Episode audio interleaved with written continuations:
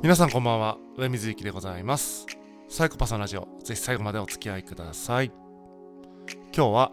人間関係のドーナツ化現象というお話をしたいと思っています。えー、久しぶりですね。ちょっと自己嫌悪に陥っています。まあ、人間関係ですね、えー、このポッドキャストでもいろんな、えー、切り口で、えー、お話ししてきたんですが結構私ですね、あのそのかなりスタンスを明確にして、え人間関係をですね、えまあ、バランス取ってきたっていうのが、えあるわけですけどもまあ元だととですね、え、まあまあ、サイコパスなんですけども、え、それに気づいたのはですね、34歳の春、え、だったので、え、いわゆる2020年の3月だったので、え、いわゆるそれまではですね、自分がサイコパスだとかね、そういう傾向があるみたいなことは全く、えー、気づかず、ちょっとなんか意見の強い、えー、な強いというか、その何、強烈な、えー、性格だなぐらいに自分の理解をしていたんですけども、まあ、え、そんな調子ですから、10代の頃なんかはですね、え、サイコパス全開、えー、出し切ってですね、まあ、要は自分が思ってることを相手に伝えるだけですからね、えー、結構、まあ、なんでしょうね、えー、無慈悲なことを、えー、言ってきたなと思うんですけども、えー、結果ね、やっぱりその10代の頃は、まあ、周りの身近にいた人たちがやっぱりこう嫌になってね僕のことが、えー、去っていったなというような、えーまあ、苦い記憶というか、まあ、苦くもないけどもまあそういう記憶があります。でまあなんかねせっかく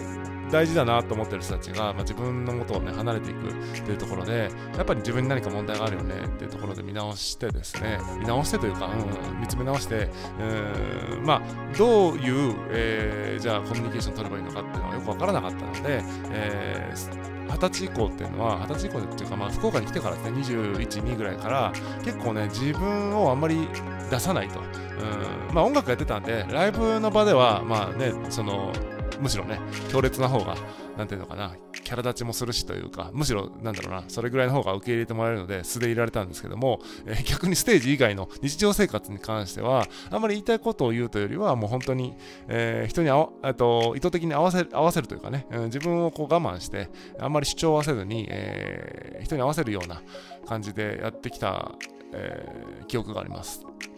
ただね、えっ、と、まあ、それだと、やっぱり自分を出し切れてないので、すごくね、えー、人と付き合うことに、無理をしている感じで、えー、20代の前半を過ごしてきたかなというふうに思います。で、まあ、そんな感じで、両極端を振ってですね、出し切るのと、えー、自分を、えー、押し殺すっていう両極端を振って、えー、なんだかんだ20代半ばの頃には、まあ、自分なりの処世術みたいなものをちょっと、えー、見つけまして、あそれがね、このポッドキャストでもずっと紹介してきた、まあ、その人とね、えー、あ人間関係をね、えっ、ー、と、距離感で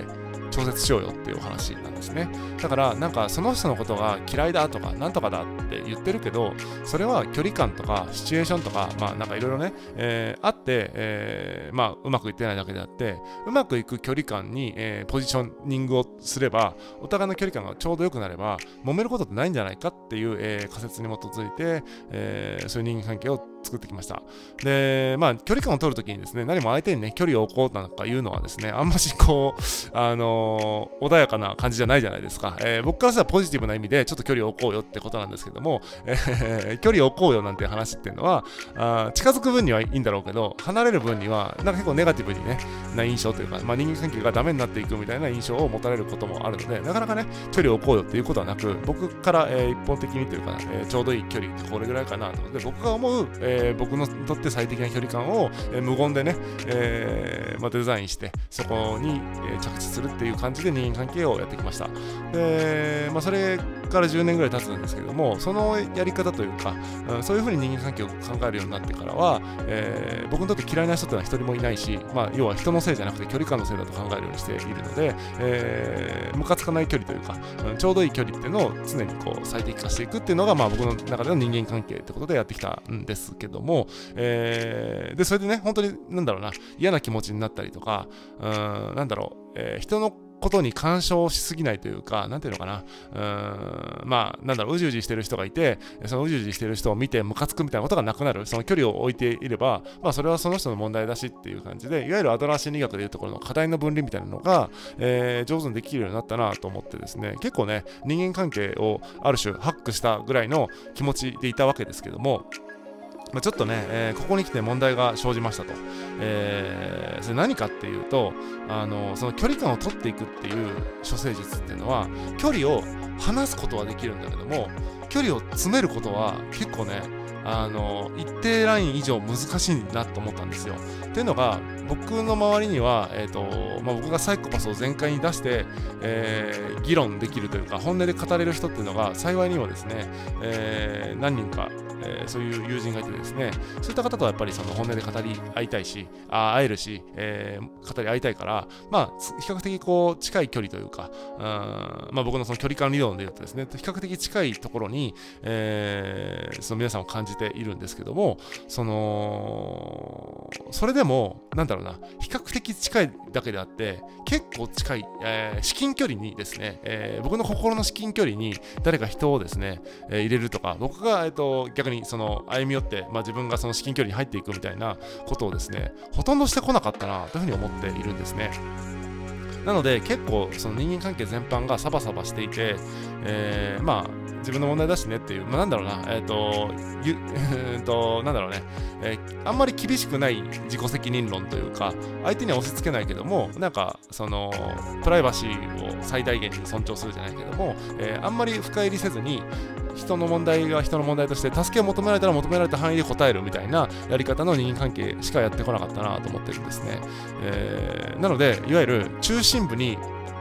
えー、その至近距離に穴がしっかり開いていて、えー、でその後にこう人間関係の近い順にこう人が分布するっていう感じで、どままさにね、こうドーナツみたいな、あの都心部には人が住んでないけど、あの何家賃が高すぎて都心部に人が住んでなくて、え郊外に人が住んでるみたいなあの、あのドーナツ化現象ですよね、都市の人口の。みたいな感じで、僕の人間関係がドーナツ化現象を起こしているなというふうに、えー、気づいたわけです。えー、というのに気づいたのは、あの結構僕のその数少ない議論できる友人が、えー、まあね、ちょっと困っていそうだなというふうに思ったわけですね。えっ、と、別になんか助けを求められているわけでもなく、なんかすごいいっぱいいっぱいな感じがするし、えー、限界なんじゃないかなということを、えーまあ、肌で感じて、えー、いたと。